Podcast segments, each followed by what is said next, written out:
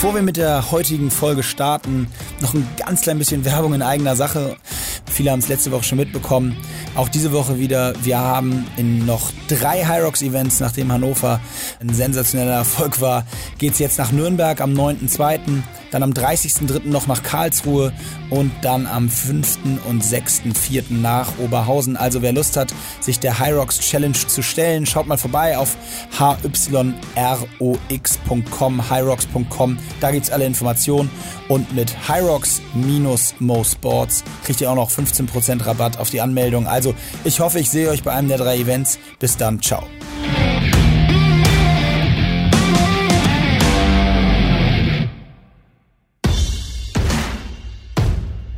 Mo Sports Fitness for Everybody.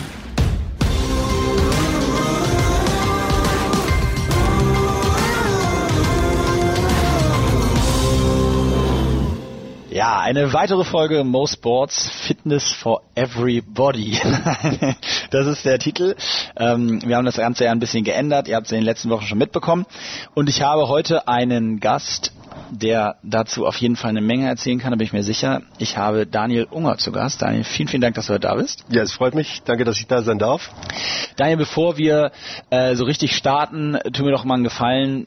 Jetzt, wenn man deinen Namen hört, viele werden sofort Triathlon im Kopf haben, aber kannst du uns noch mal so ein ganz bisschen über deine Anfänge der eigenen Karriere erzählen? Wie kommt man zu einer Sportart, bei der man dann irgendwie drei verschiedene Sachen können und machen muss? Äh, ist das, das ist ja nicht so ein klassisches, ich bin in der Schule und ich sage, ah, ich mache jetzt mal Triathlon. Wie kommt man da hin? Was war so deine Beweggründe? Also Triathlon ist 40 Jahre alt und äh, genauso alt bin ich auch. Meinen ersten habe ich allerdings gemacht, da war ich 12, also 1990.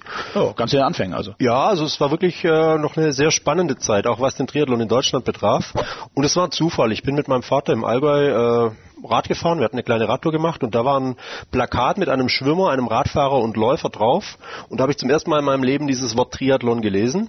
Und das war damals eben in Hallertshofen, ein ganz kleiner, aber damals legendärer Wettkampf, der zu dem Zeitpunkt allerdings schon geschehen war, also der äh, war schon vorüber. Und äh, wie es der Zufall will, war dann in meiner Heimatstadt in Mengen fünf Wochen später auch ein Triathlon.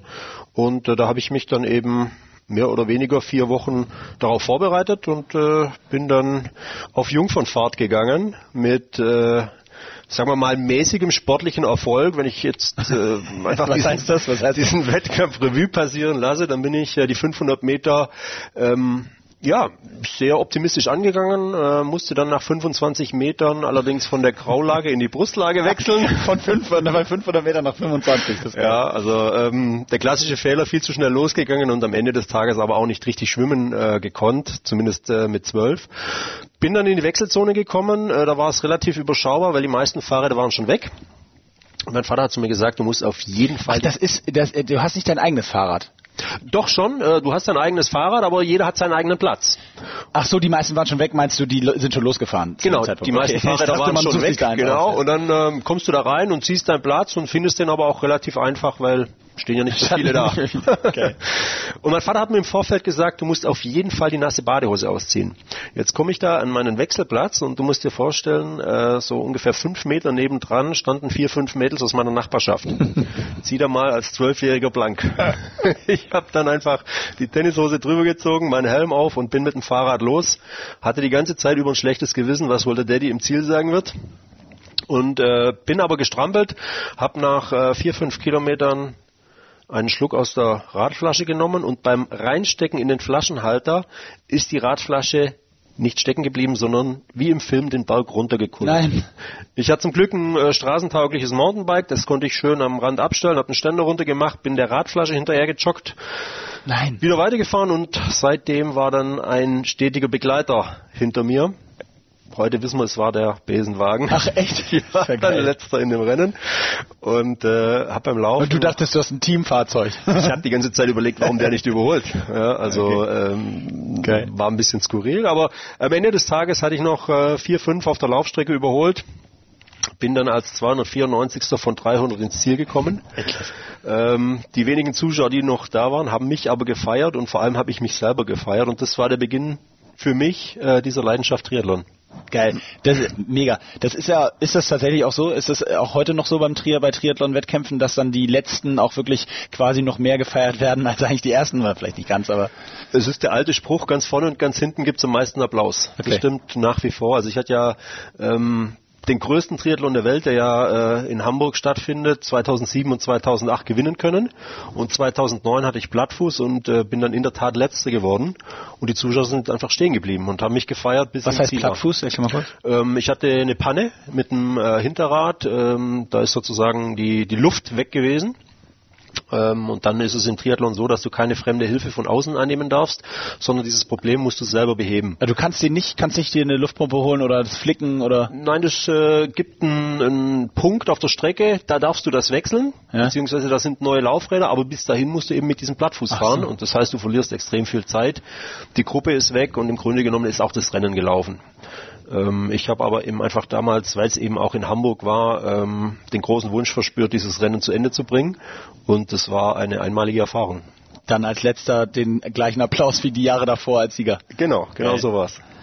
Also so bist du quasi zum Triathlon gekommen. Du warst zwölf, ähm, Anfang der 90er da gab es ja dann dementsprechend wahrscheinlich auch noch nicht so Vorbilder in dem Sport, oder?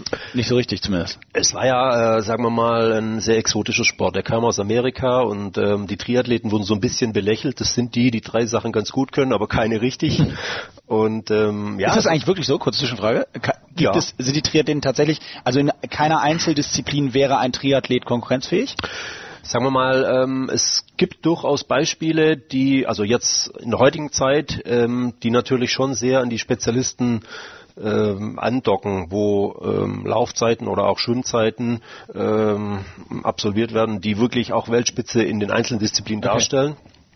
Beziehungsweise früher war es natürlich oft so, dass Einzeldisziplinen dann äh, zum Triathlon kamen, also Spitzenschwimmer oder so ähm, ja. oder Spitzenläufer und die haben sich dann eben entwickelt als Triathleten. Aber man kommt da den Spezialisten in den vergangenen Jahren natürlich immer, immer näher. Immer näher, ja, ja. glaube ich. Okay, sorry, aber... Äh. Ja, äh, aber äh, nichtsdestotrotz, äh, das ist schon so ein bisschen der Spruch, äh, das sind die, wo nichts richtig können. Und äh, es war einfach damals auch ein buntes Volk. Also Triathleten waren, waren immer mit... Äh, ganz krassen Farben unterwegs, ja, also teilweise so Neon Yellow und ah, Neon ja. Orange und man hat immer sofort erkannt, okay, wenig Stoff, aber der sehr leuchtend, das ist ein Triathlet. Rasierte Beine, das kam noch dazu und äh, dann waren aber die ersten Berichterstattungen eben auch äh, von dem Ironman Hawaii, wo die Deutschen erfolgreicher wurden und irgendwann hat ja auch Thomas Hellriegel als erster Deutscher dieses Rennen auf dem Podium beendet. Dann, das war 95, 95. Der wurde er Zweiter, hat dann 1997 ähm, auch gewonnen und spätestens da ähm, war Triathlon in Deutschland angekommen. Und im Jahr 2000 äh, dann die olympische Premiere in Sydney, wo äh, Stefan Vuckovic ja den Silberrang erzielen konnte und bei der Premiere eben auch der Sport an sich ein ja, unglaublichen äh, Erfolg aufweisen konnte, weil es war extrem populär, es waren viele, viele Zuschauer an der Strecke, es war eine sensationelle Kulisse, spannende Rennen und mittlerweile ist Triathlon die zweitbeliebteste äh, olympische Sportart. Also das ist schon auch äh, eine super Entwicklung. Stark, ja. Ist ja auch einfach krass anzuschauen, wobei man sagen muss, es ist eben auch nicht die klassische Zuschauersportart, weil du kannst ja einfach nur an gewissen äh, Punkten stehen und jetzt nicht irgendwie wie in einem Leichtathletikstadion die ganze Zeit anfeuern. Wie, wie, wie, wie, wie machen das die Zuschauer bei diesen Rennen? Also verteilen die sich dann hauptsächlich im Ziel oder gerade beim Schwimmen könnte ich mir vorstellen, da, da sieht man ja eigentlich gar nichts, oder? Genau, da sieht man eigentlich gar nichts, wobei sich auch da der Sport entwickelt hat. Ähm, es ging dann eben in die Richtung, dass man zwei, zwei Schwimmrunden einbaut mit einem Landgang, mhm. wo man eben Zwischenzeiten sieht und auch Platzierungen. Ähm, dann klar aufgrund der TV-Übertragung, man kann eben relativ nah an die Athleten ran. Man sieht dann auch im Wasser, wer ist wo unterwegs.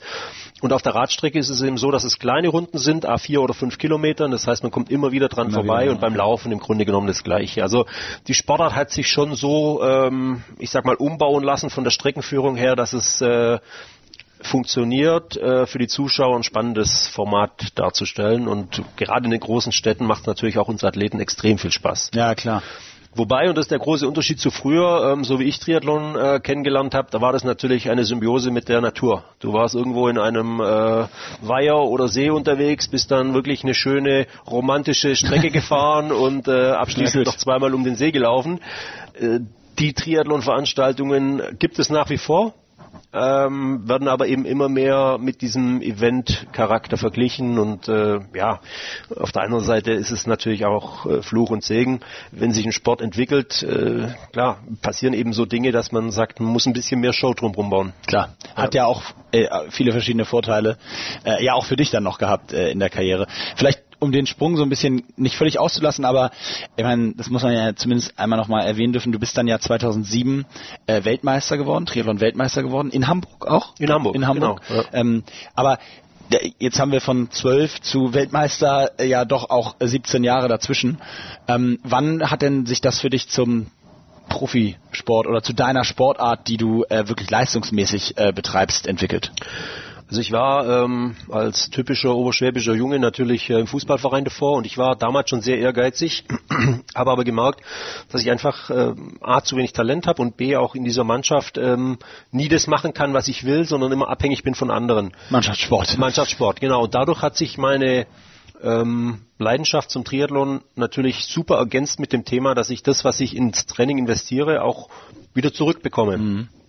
Und es war im Grunde genommen 1993, als äh, die deutsche Meisterschaft in Wisselhövede stattfand. Das war meine erste deutsche Meisterschaft, da bin ich Zweiter geworden in der Jugend und am gleichen Tag wurde Triathlon äh, ins olympische Programm gerufen. War dann war klar. Genau. Also quasi vom 394. 1990 bis zum Vize-Deutschen Meister 393. Das ist schon ein ganz äh, äh, souveräner Sprung, würde ich sagen. Das ging schnell, es war aber eben auch damals noch nicht so viel Konkurrenz. Genau, das ne? muss man ganz klar sagen. Ja. Es ging ähm, klar über diese Jugendwettkämpfe relativ schnell nach oben. Ähm, und äh, da habe ich natürlich auch ein Stück weit profitiert, dass es noch eine sehr junge Sportart war. Mhm. Der, was man für dann 2007 äh, oder die Zeit so zwischen 2007 und 2008 hast du, hast du Hamburg nochmal gewonnen, ähm, für die Zeit ja nicht mehr sagen kann. Da war Triathlon nun absolut, das waren die dritten Olympischen Spiele, in denen Triathlon im Programm war. Genau. Peking, äh, also sprich in der Zeit dahin hat sich schon richtiges Profitum entwickelt und etabliert. Und du bist 2007 Weltmeister geworden. Äh, ein Jahr bevor ja dann Jan Frodeno 2008 Olympiasieger Olympiasieger geworden ist, wo in, in Peking, wo du ja auch selber dabei warst. Erzähl mal ein bisschen über diese Zeit zwischen äh, vielleicht diese, ja, das, ich würde sagen, so, das waren wahrscheinlich so vier, fünf Jahre, so Highlight-Jahre, dann äh, gerade Anfang der 2000er bis dann Mitte der 2000er.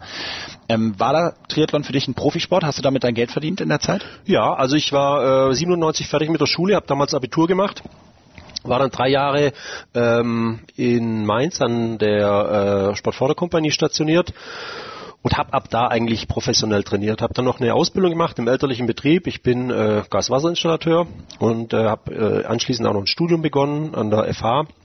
Aber das war eigentlich immer auf äh, Triathlon gemünzt, mhm. mein ganzes Leben. Und äh, ja, äh, war dann 2004 für die Spiele qualifiziert in Athen, hatte dann pfeifisches Drüsenfieber und musste fünf Tage bevor es losging oh, die Reise absagen. Der Supergau. Der Supergau war danach auch ein halbes Jahr ähm, sozusagen auf Eis gelegt, durfte mhm. nicht trainieren.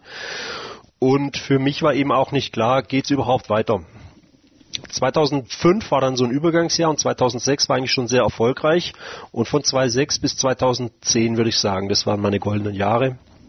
Da habe ich viel ähm, erreicht als Sportler, aber auch viel, sage ich jetzt mal, ähm, gelernt als Mensch. Ich äh, war natürlich auf der einen Seite ganz oben als Weltmeister, bin dann Sechster geworden bei Olympischen Spielen. Mhm. Mein Traum ging in Erfüllung und trotzdem war es für mich eine riesengroße Niederlage. Ich wollte eigentlich eine Medaille holen. Mhm. Jan Frodeno wird Olympiasieger, mein Trainingspartner, wo ich gedacht habe, was hat er anders gemacht wie ich mhm. selber ohne ähm, dass er mir jetzt was weggenommen hätte, weil äh, da wäre ich auch nur Fünfter gewesen. Aber für mich war eben die Frage, wieso gewinnt er dieses größte Rennen, ja, dieses, dieses äh, Edelmetall im Triathlon, das für mich nach wie vor das Höchste ist, was man im, im Triathlonsport gewinnen kann. Und ich schaff's noch nicht mal aufs Podest. Und was, was war so deine Lösung?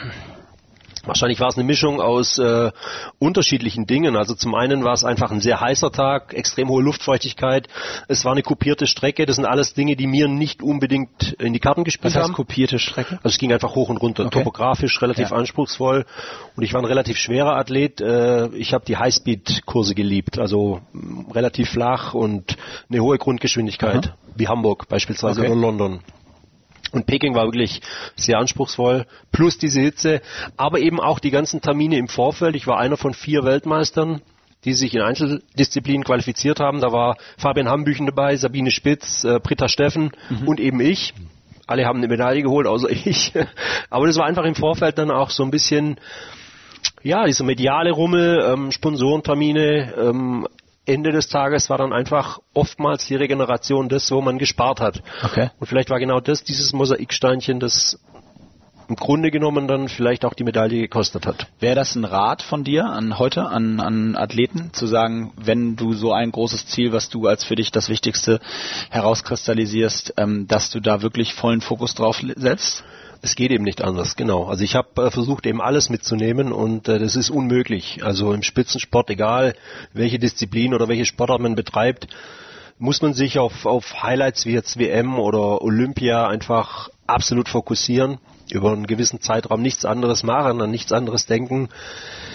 Ja, und äh, ich habe schon viel trainiert. Ich habe mehr trainiert als 2007, auch von den Kennziffern her. Aber ich habe wahrscheinlich weniger regeneriert und das war das Problem. Äh, krass. Also, aber vielleicht noch mal neben, jetzt hast du schon, haben wir schon über Olympia kurz gesprochen, wo du selber deinen sechsten Platz beim Olympischen Spielen in der Einzeldisziplin als eigentlich dann irgendwie enttäuschend, weil Ziel nicht erreicht. Aber das muss man ja auch wirklich trennen. Also ich versuche das auch immer, wenn wir auch im Podcast drüber sprechen, äh, die Leute, weil wir haben auch häufig das Thema, dass wir sagen, hey, Moment mal Leute, jetzt hört doch mal auf, einen vierten Platz eines Schwimmers als Misserfolg zu werten, der seine Bestzeit geschwommen hat. Aber genau das ist eben der Unterschied. Der hat eben dann seine Bestzeit geschwommen und dann muss man einen vierten Platz auch einfach feiern und in die Höhe loben. Wenn aber jemand als Weltmeister antritt und wird dann Sechster und hat sein eigen gestecktes Ziel nicht erreicht, dann ist eben der sechste Platz auch nicht befriedigend. Und das ist, glaube ich, häufig bei den Menschen da draußen nicht so ganz also es ist nicht so einfach, diesen Unterschied zu erkennen. Wann ist ein sechster Platz ein Erfolg und wann ist ein sechster Platz ein Misserfolg? Und das hast du gerade beschrieben. Genau. Wobei meine ähm, Grunddefinition äh, meines sportlichen Traums als 15-Jähriger war ja einmal bei Olympischen Spielen dabei zu sein. Okay, ja. Und dieser Traum ging in Erfüllung. Aber durch das, dass ich dann natürlich diese sportliche Entwicklung genommen habe, war auf einmal nicht mehr nur das Dabeisein, sondern wirklich dieses Medall, äh, Metall am Ende, diese Medaille äh, gewinnen zu wollen, äh, das erklärte Ziel da bin ich äh, knapp dran gescheitert, aber ich bin dran gescheitert. Und ich glaube, man hat als Sportler, du weißt es selber, vielleicht ein, maximal zweimal die Chance im Leben bei Olympia ähm, was zu reisen. Ja, und bei mir war eben damals Athen eine Nullnummer. Mhm. Ähm, Peking, da war ich mit Sicherheit in absoluter Topform. Ähm, 2012, dann London wäre noch mal schön gewesen. Da hatte ich auch wiederum eine Verletzung im Vorfeld. Also das war einfach so ein bisschen dieses tragische äh, in meiner Karriere, dass Olympia nicht hundertprozentig funktioniert hat. Auf der anderen Seite war Olympia immer der Antrieb und ohne Olympia wäre alles andere nicht mhm. äh, zustande gekommen. Also von daher, ich bin absolut dankbar für das, was mir der Sport gegeben hat und auch meine Karriere. Ähm, das ist mehr, als ich mir im Vorfeld ähm, zu träumen erhofft habe. Also von daher muss man auch immer wieder die Kirche im Dorf lassen und sagen, es ist gut, wie es ist. Und es waren super Zeiten. Vielleicht ich würde gern ein bisschen über dieses Thema Zielsetzung sprechen, weil du das jetzt gerade angesprochen hast für dich selber. Ähm, und eins ist klar, also dein Ziel als 15-Jähriger war, ich möchte mal bei den Olympischen Spielen dabei sein. Spätestens in dem Moment, wo man das aber ja geschafft hat, wo man, wo der Flieger landet in mhm. Peking, da ist das Ziel erreicht und das wäre ja glaube ich, aus sportlicher Sicht auch Quatsch, ab dann zu sagen, so jetzt, ab jetzt ist mir alles egal, sondern natürlich steckt man sich dann seinen nächsten Meilenstein als Ziel. Wie, wie gehst du, wie, jetzt habe ich das Wort Meilenstein benutzt, aber wie gehst du grundsätzlich äh, als Sportler oder vielleicht auch jetzt mal unabhängig von deiner eigenen Karriere, sondern auch im Leben grundsätzlich, wie gehst du mit Zielsetzung um? Was bedeutet das? Also im Endeffekt muss man das Ziel ähm, immer vor Augen haben und man muss es auch für sich selber definieren. Es äh, ist für mich extrem wichtig, ein Ziel zu haben, um einfach diesen Antrieb auch aufrechtzuerhalten. Es muss ein großes Ziel irgendwo weiter hinten sein und dann muss diese Lamy-Taktik greifen und man hat Meilensteine auf dem Weg zu diesem Ziel. Ich glaube, wenn du dir kein Ziel setzt, ist es ähm, relativ schnell vorbei mit deiner Motivation. Also es hängt sehr eng zusammen. Und wie siehst siehst du diese Gefahr bei Meilensteinen, die man auch, äh, die man auch ab und zu definiert äh, oder wo man häufig drüber spricht? Was, wenn du einen Meilenstein davon nicht erreichst? Das passiert ständig. Ja, also du hast natürlich immer auch wieder diese Rückschläge, die du als ähm, Sportler natürlich äh, durchleben musst und ein guter, der ähm, schafft es einfach, äh, ja, die wegzustecken beziehungsweise weiterzumachen.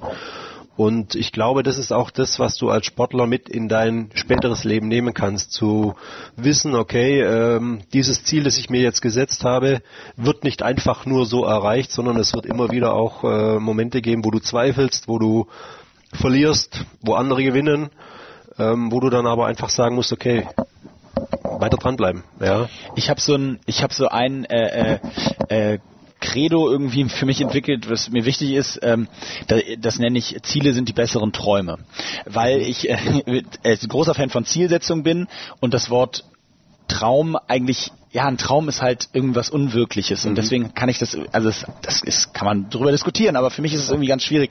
Ich bin ein Zielfan ja. und ähm, ich, was ich äh, jetzt, meine Frage, die auf die ich abziele, ist, wie realistisch muss ein Ziel sein? Also darf ein Ziel in, in, in deiner Sicht auch ruhig mal sehr, sehr entfernt sein und einfach, wenn das das Ziel ist, dann steckt dir das Ziel und verfolgt das mit allem oder wo, verstehst du, was ich meine? Die ja. Frage ist, oder muss ich das immer an einem, einer Art Realismus orientieren? Wie siehst du das? Also auch da gibt es eine schöne Geschichte. Jan Frodeno, als der nach Deutschland kam, 2002, haben wir uns in Oberschwaben kennengelernt und haben ein bisschen zusammen trainiert. Er kam damals mehr oder weniger ähm, mittellos, ohne Eltern, ähm, in eine Region, die er vorher noch nie gesehen hat. Aus Südafrika. Aus Südafrika hin, damals, von Kapstadt äh, in die oberschwäbische Tundra nach Sigmaringen. und er Schöner dann, Wechsel. Ja, genau. Und äh, er hat dann irgendwann zu mir gesagt, äh, das war fünfte, sechste, siebte Einheit vielleicht, ja, er ist hier alleine, ähm, er hat ein ganz großes Ziel, er möchte der beste Triathlet der Welt werden. Und ich habe das damals so ein bisschen A belächelt und B als ähm, total unrealistisch empfunden, weil er hat noch nix, aber wirklich gar nichts sportlich gerissen gehabt. Er war talentiert, er war ein cooler Typ, er hat mich fasziniert von Anfang an, aber das fand ich doch schon sehr, ähm, ja, ambitioniert. Man könnte und überheblich sagen. Man könnte auch arrogant oder überheblich sagen. Ähm, aber Was er sicherlich nicht ist. Wir haben ihn nein, kennengelernt. aber er ist äh, mit dieser Einstellung an die ganze Sache herangegangen. Ja. ja. er kam nach Deutschland, um Triathlet zu sein. Alles andere war für ihn egal. Es gab nur diesen einen Plan ähm, und den hat er mit 100 Prozent verfolgt. Und heute, 2018, muss man sagen, er hat es geschafft. Ja. Ähm, und das ist so ein Stück weit auch äh, der Unterschied. Er wollte der beste Triathlet der Welt werden und ist Olympiasieger geworden. Ich wollte bei Olympia dabei sein, habe es ja auch geschafft. Ja, ich bin aber nicht Olympiasieger geworden. Mhm. Und deswegen glaube ich, dieses Ziel zu definieren und relativ weit oben anzusetzen, ist ähm, das eine. Und dann muss es aber eben auch smart sein. Ja, dieses äh, Prinzip eines Ziels, wie es definiert wird, also ähm, spezifisch. Es muss messbar sein, es muss attraktiv sein, es muss aber realistisch sein mhm. und vor allem es muss terminiert sein. Mhm. Und diesen Fehler machen die meisten. Ähm, sie setzen sich ein Ziel, aber sie setzen sich keine Deadline. Mhm. Und dann möchte man irgendwann mal im Leben mal einen Triathlon machen oder man möchte irgendwann mal fünf Kilo weniger auf der Waage haben aber man sagt nicht wann. Hm. Und dann wird es auch nicht funktionieren. Ja, dann so nach Motto, das kommt noch, kommt, kommt noch, ja. genau. Ja. ja, und gerade bei Zielerreichung finde ich äh, ist äh, ein Punkt noch diese das ganze Thema äh, Handlungsziele. Also sprich, wie komme ich denn zu dem Ziel überhaupt? Ähm, ja. Also das eine ist ja zu sagen, Jan Frodeno kann hundertmal sagen, er möchte der beste Triathlet der Welt sein. Wenn er aber sich nicht damit auseinandersetzt, wie er es wird und auch nicht den entsprechenden Einsatz gibt, dann braucht er sich das Ziel auch nicht stecken. Richtig? Absolut richtig. Und du musst natürlich dann auch alles machen, um dieses Ziel am Ende des Tages oder an, am Ende einer äh, Zeitspanne erreichen zu können. Und darüber muss man sich immer im Klaren sein. Was bedeutet es äh, schlussendlich, wenn ich mir dieses Ziel vornehme?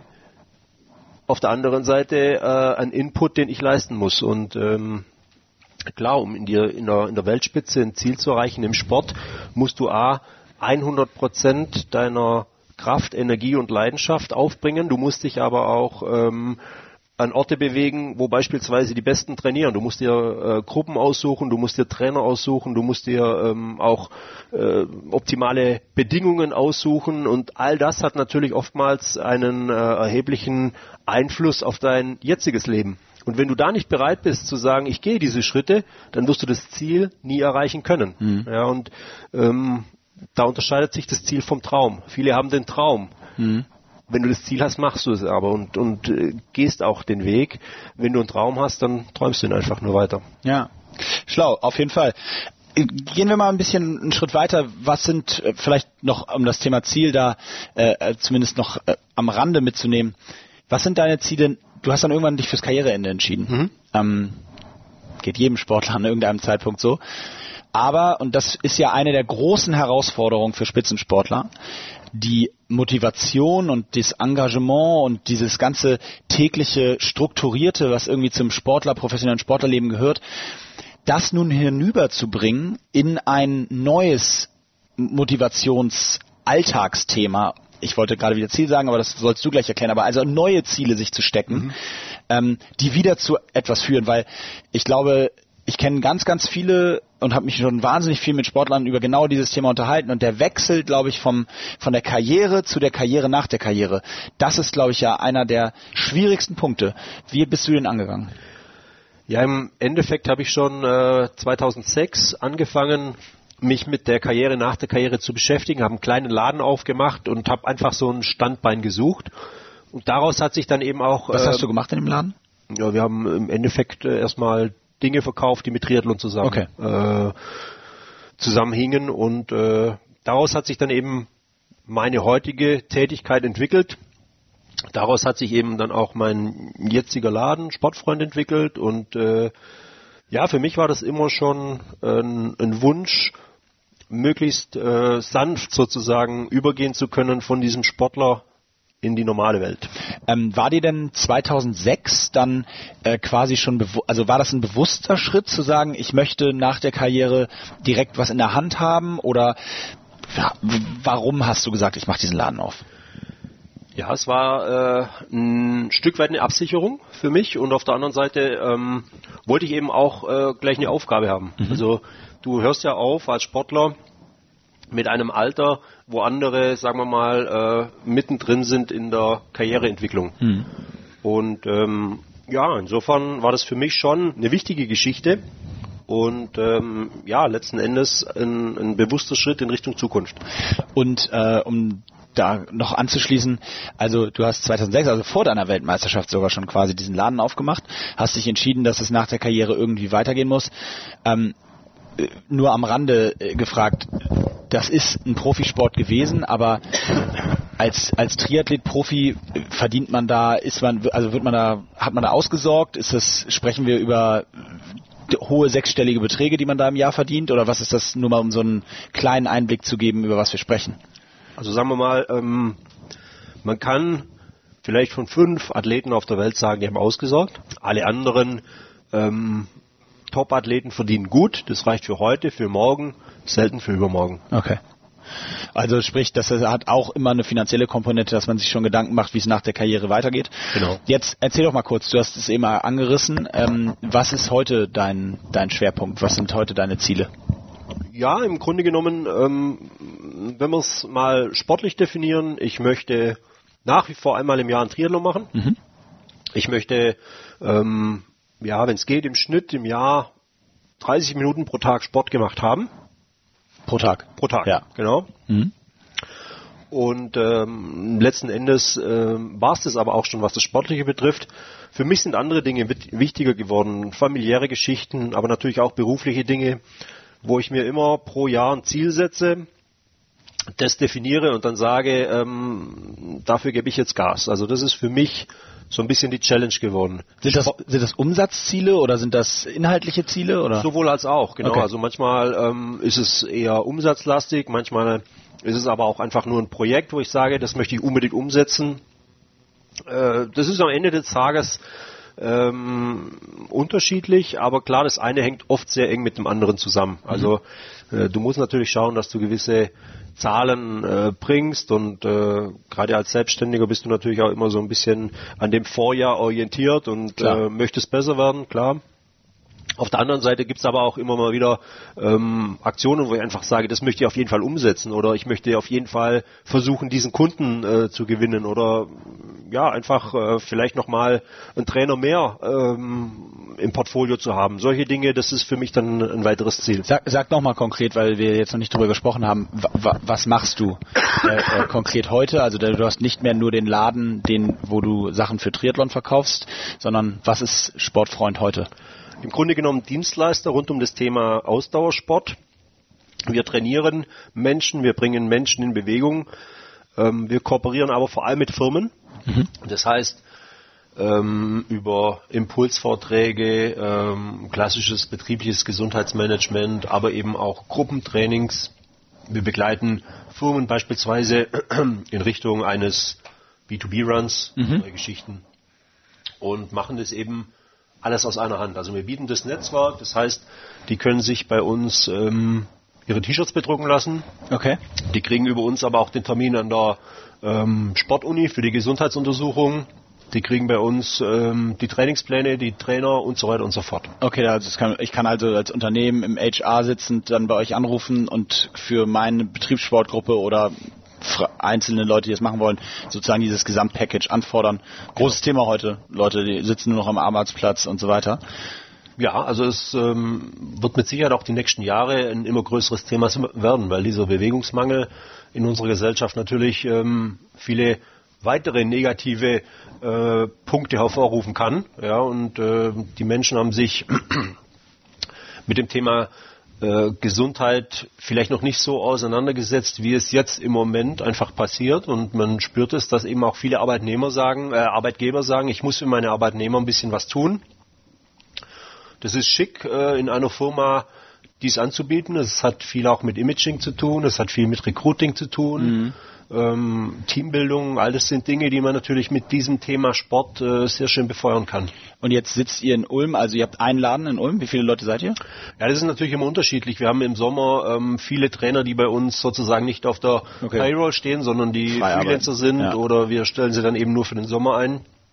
Und durch das, dass wir jetzt den Laden an sich wieder komplett äh, platt gemacht haben, was Präsenz betrifft, sondern wir wollen wieder online gehen, okay. hat sich natürlich auch die Mitarbeiterzahl jetzt wieder reduziert.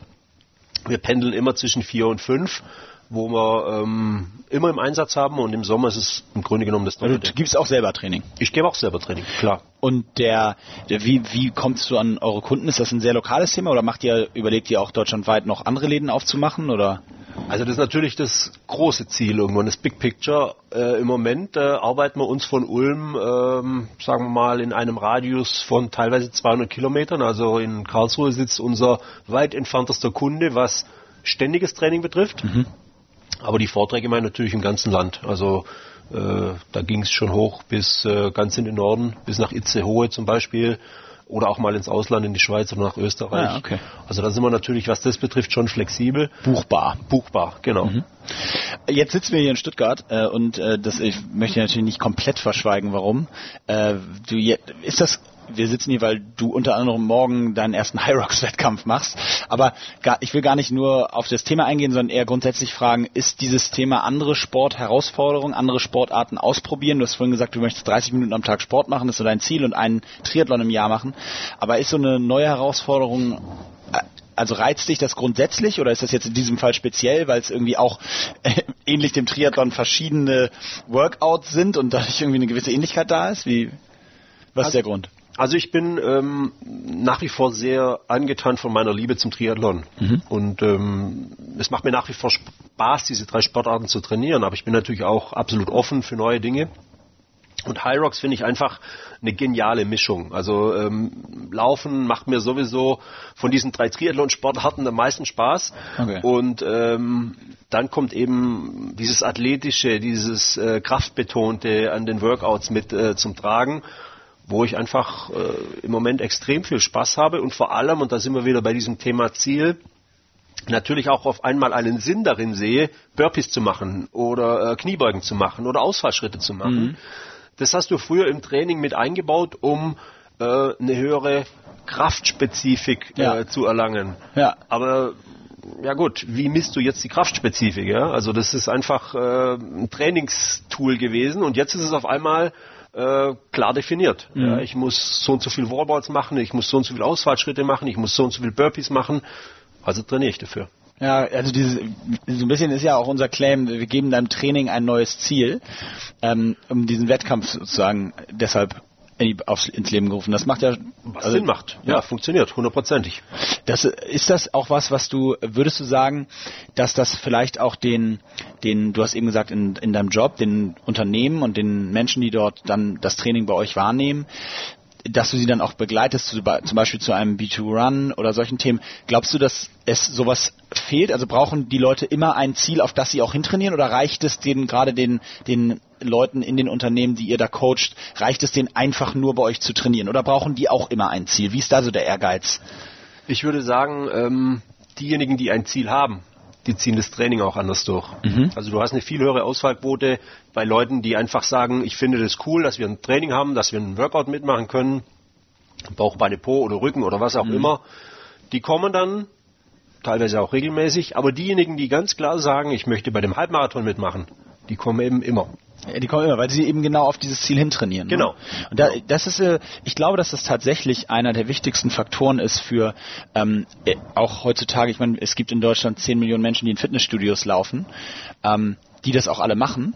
Aber ich hoffe einfach, dass viele davon, vielleicht auch jetzt, wenn sie das hören, was du so sagst, sich so konkretere Ziele stecken. Warum mache ich das eigentlich? Also so dieses, dieses Warum definieren, um dann die Ziele noch ganz anders angehen zu können. Genau, das eine ist natürlich dieses Ziel erstmal zu definieren und dann dafür zu arbeiten. Das andere ist aber eben ja dieses Ziel zu erreichen. Ich meine, mhm. dieses Gefühl kannst du dir mit nichts kaufen auf der Welt. Mhm. Wenn du dir ein Ziel setzt und du erreichst es, dann ist es für dein Selbstwertgefühl ähm, der absolute Push. Ja, und viele Menschen kennen das Gefühl gar nicht. Die äh, haben noch nie ein Ziel verfolgt, äh, wo sie einen extremen Aufwand betreiben müssen dafür, sondern die leben ein Leben, ohne Ziele. Mhm. Ja, und es funktioniert ja trotzdem irgendwie. Aber ich glaube, so diese innere Zufriedenheit oder auch diese Ups and Downs dementsprechend ähm, genießen oder durchleiden zu können, schaffst du nur mit dem Ziel. Jetzt muss ich dann, wenn du das so ansprichst, doch noch einen Sprung zurück machen. Und zwar, du bist ja nebenbei, in Anführungsstrichen nebenbei, auch noch einen Ironman äh, äh gelaufen, ihn gefinisht. Ich glaube 8,30. Ja, genau. Ja. Äh, genau, gut vorbereitet. Nach 30 gelaufen, gelaufen, geschwommen und gefahren. Und ähm, was mich daran interessiert ist, erstmal, ist das so grundsätzlich mal ebenso für jeden Triathleten auch machbar, einen Ironman zu finishen? Weil, also die Distanzen kannst du ja gleich nochmal ausführlich sagen, aber alleine der Marathon am Ende ist ja jetzt schon mal was ganz anderes, als irgendwie fünf oder zehn Kilometer am Schluss noch zu laufen. Ja. Also ist das für jeden Triathleten mal ebenso machbar? Also der Ironman, äh, diese Distanz, 3,8 Kilometer schwimmen, 180 Kilometer Radfahren und dann zum Schluss eben den Marathon zu laufen, der rührt ja ähm, aus einer Wette, die auf Hawaii damals entstanden ist. Diese drei Wettkämpfe gab es und äh, US Marines haben sich eben darüber unterhalten, welche dieser drei Disziplinen wohl die schwierigste wäre und einer hat eben die Idee gehabt, diese zu kombinieren. So ist Triathlon entstanden. Und ist so Triathlon entstanden oder Ironman entstanden? Was war sozusagen zuerst da? Im Grunde genommen gab es den Triathlon davor schon, aber diese klassischen Distanzen, ähm, wie sie eben heute auch noch auf Hawaii durchgeführt wurden, sind im Grunde genommen dadurch entstanden. Mhm. Und äh, das war auch der entscheidende, sage ich mal, Kick für den Sport an sich. Und wann hast du dann gesagt, so den, aber ich habe dich unterbrochen. Also ist das machbar für jeden? Ja, es ist natürlich machbar. Es ist grundsätzlich einfacher, das hört sich jetzt vielleicht ein bisschen paradox an, aber es ist grundsätzlich einfacher, einen Ironman zu finishen, als einen olympischen Triathlon richtig schnell zu machen. Okay. Ja, es ist äh, so nach dem Motto durchkommt man irgendwie. Genau. Okay. Ja, man hat äh, im Grunde genommen auch im Training nur die Aufgabe ähm, zu konditionieren ja, und ein bisschen zu ökonomisieren. Das ist eine Fleißaufgabe. Wenn du aber jetzt einen Sprint oder einen olympischen Triathlon richtig schnell absolvieren musst, dann ist es trainingswissenschaftlich wirklich sehr komplex und mhm. ähm, auch als Athlet äh, vom, vom Anforderungsprofil her äh, eine andere Nummer. Mhm. Was wiederum ähm, auch bewirkt, dass viele Top-Athleten erstmal auf der olympischen Distanz versuchen, möglichst schnell zu werden, eventuell sogar dieses Ziel haben, ähm, Weltcup oder Olympia. Mhm. Und dann, wenn sie merken, okay, jetzt bin ich so ein bisschen hinüber, was den Speed betrifft, äh, einfach meistens altersmäßig, dann eben diese Konditionierung ähm, beginnen und auf der Ironman-Distanz oftmals bis Ende 30, Anfang 40 Weltklasse sind. Ja. Das hat ja auch klar, also in den jüngsten, äh, äh, bei den jüngsten Erfolgen von auch den deutschen Athleten genau. ja durchaus durchaus geklappt. Genau. Und wann hast du dann entschieden, so ist war das ein ähnlicher Prozess, dass du gesagt hast, als du eben dann Weltmeister warst und richtig schnell auf der Kurzdistanz warst, also war das genau der gleiche Weg? Ja, es war dann am Ende so, dass ich äh, einfach den Ironman auch mal machen wollte, um äh, einen Ironman gemacht zu haben. Ja, es gehört okay. für mich natürlich schon auch ein Stück weit dazu als Triathlet, wenn du so lange dabei warst, mal die Langdistanz absolvieren. Ähm, ja, im Grunde war es dann aber für mich auch eine Entscheidung, wie geht's weiter? Also sprich diese privat-berufliche Situation und auf der anderen Seite muss ich auch ehrlich sagen, hat mir der Ironman als Wettkampf äh, nicht das gleiche gegeben wie die olympische Distanz. Da mhm. war es immer ein Kampf Mann gegen Mann. Mhm. Da vorne ist der Zielbogen, neben mir laufen noch zwei andere Jungs, die muss ich jetzt umbiegen. Zielsprint. Zielsprint, ja. genau. All out bis zum Schluss. Beim Ironman ist es so, du läufst und irgendwann ist dir völlig egal, ob links oder rechts neben dir noch jemand läuft. Du willst einfach nur noch dieses Ziel erreichen. Ja. Also so ging's mir. Es war ein Kampf gegen mich selber und gegen mhm. die Distanz. Mhm. Und das hat mir keinen Spaß gemacht. Okay. Also äh, Spaß in Anführungszeichen. Ja. ja. Es war gut, es einmal zu finishen, aber okay. Und ähm, vielleicht nochmal abschließend zwei Themen. In die erste, äh, du, du hast zwei Kinder. Die, Mittlerweile drei. Du hast drei Kinder. Schlecht vorbereitet. Du hast drei Kinder. Äh, was für eine Sportart wird es da werden? Ja, querbeet. Der Kleinste, der hat einen äh, wirklich sehr guten äh, Laufstil. Der trifft aber auch den Ball mit dem Hockeyschläger ganz gut. Okay. Ähm, und äh, der Große spielt Tennis und ist äh, Torwart. Ach geil, also der ist Torwart beim Tennis? Äh, nein, beim Fußball. Also, der also spielt, der spielt Tennis. Tennis, und äh, macht Fußball äh, und ist da ein sehr guter Torwart. Und äh, ja, die Meiler, das Mädchen, ähm, die läuft eigentlich auch super. Also ich lasse es einfach mal äh, drauf Passiert ankommen. irgendwas, ne? Ich glaube, dass sich das irgendwo zwischen 10 und 14 in diesem Lebensabschnitt entscheidet, ob jemand äh, ambitioniert einem Sport nachgeht oder auch nicht. Also es ist für mich jetzt keine Wunschvorstellung, dass meine Kinder müssen nicht äh, Leistungssport gehen. Müssen nicht Triathleten werden. Absolut nicht. Okay. Äh, Daniel, abschließend ähm, frage ich immer nach den zwei, drei inspirierendsten Sportmomenten deines Lebens. Also äh, gerne auch gar nicht eigene, sondern was äh, dir sofort in den Kopf schießt, wenn äh, du hörst, Sportmoment, der dich sehr bewegt hat ähm, oder eben, wie gesagt, sehr inspirierend war, der dich auf deinem Weg begleitet hat oder wo du richtig Motivation draus geschöpft hast. Ähm, fällt dir da spontan was ein? Ja, also es, ähm, ich kann mich zum Beispiel daran erinnern, äh, 1990 Fußball-Weltmeister. Mhm. Das war für mich so das erste Mal, ähm, wo ich ja richtig mitbekommen habe, was Sport bewirken kann. Und äh, dann war ich ein sehr großer Jan Ulrich-Fan, mhm. als er die Tour gewonnen hat. Das war für mich damals auch ja, ein einschneidendes Erlebnis, äh, zumal ich ihn dann im gleichen Jahr auch noch äh, im Trainingslager in äh, Lanzarote kennenlernen durfte. Okay. Ähm, das war für mich damals als junger Kerl äh, wirklich auch ganz inspirierend unabhängig von dem, was dann danach passiert ist. Ja. Und äh, ja, dann natürlich auch äh, die Olympischen Spiele in Sydney, als ich den Olympischen Triathlon live Zum gesehen habe. Der erste. Ja, ich war ja damals vor Ort, habe dieses Rennen gesehen. Ach, du warst bis hingeflogen? Ja, ja, ich war dort in Sydney und ähm, das war für mich natürlich auch nochmal ein unglaubliches Erlebnis. Okay. Ja, drei auf jeden Fall sehr spannende äh, Highlights auch aus der Sportwelt allgemein. Daniel, vielen, vielen Dank, dass du ähm, ja Rede und Antwort gestanden hast, dass du zu Gast warst. Super interessant. Ähm, ich denke, viele bin gespannt, was ihr die Zuhörer sagen, gerade zum Thema Zielsetzung. Also wir sind da offen, meldet euch gerne, schreibt es in die Kommentare. Ähm, und freue mich, dass du da warst. Ganz herzlichen Dank. Ja, vielen Dank.